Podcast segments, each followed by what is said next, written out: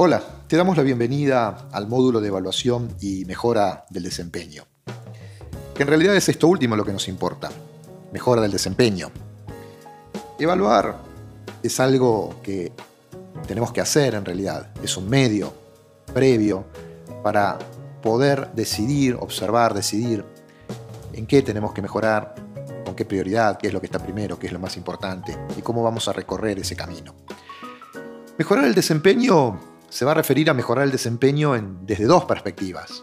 Por un lado el individuo y por otro lado el equipo. Y a su vez, en cada uno vas a mirar dos asuntos.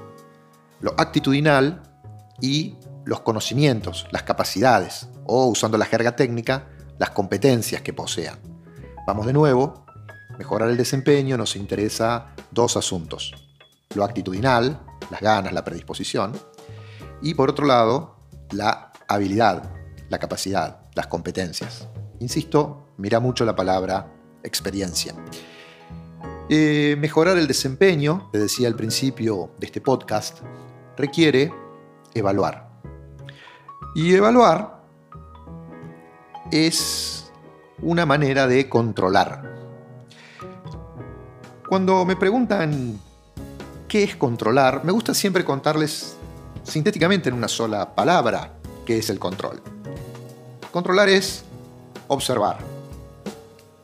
Cuando uno controla, lo que hace es va y mira. Ahora bien, este mirar, este observar, puede hacerse con tres perspectivas.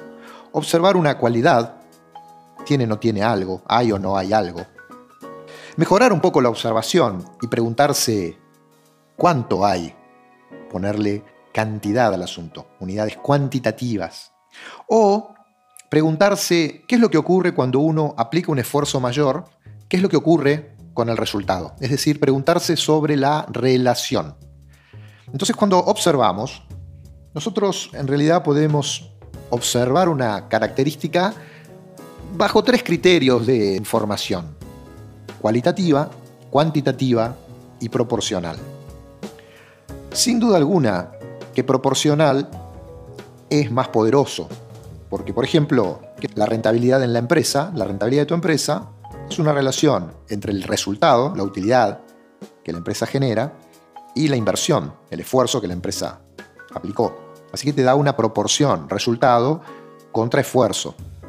O cuando vas en tu vehículo y apretas un poco más el acelerador para desarrollar más velocidad, resulta que el consumo de combustible aumenta. Entonces un mayor desempeño en velocidad requiere mayores esfuerzos en consumo. A veces esto tiene sentido y otras veces no tiene sentido. Digo, esto de gastar mucho combustible buscando velocidad. Depende del asunto de que se trate, es que la decisión será buena o mala, pero una cosa debe estar clara, el indicador, velocidad contra consumo, es un buen indicador para tomar decisiones. Así que para sintetizar y cerrar, controlar es observar y uno observa variables, y las variables tienen indicadores, y los indicadores son de tres tipos, cualitativos, cuantitativos y proporcionales.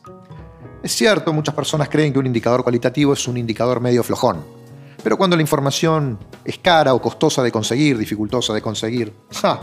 mirá si es importante o no saber el sábado que viene si en el freezer de la heladera hay o no hay carne. Solo después de que uno sabe que hay, empiezan las preguntas cuánto hay, si es suficiente, o qué tal será el impacto que la carne que tenés en la heladera va a generar en los comensales.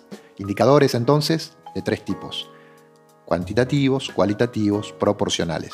Y lo que elegís observar se llama variable.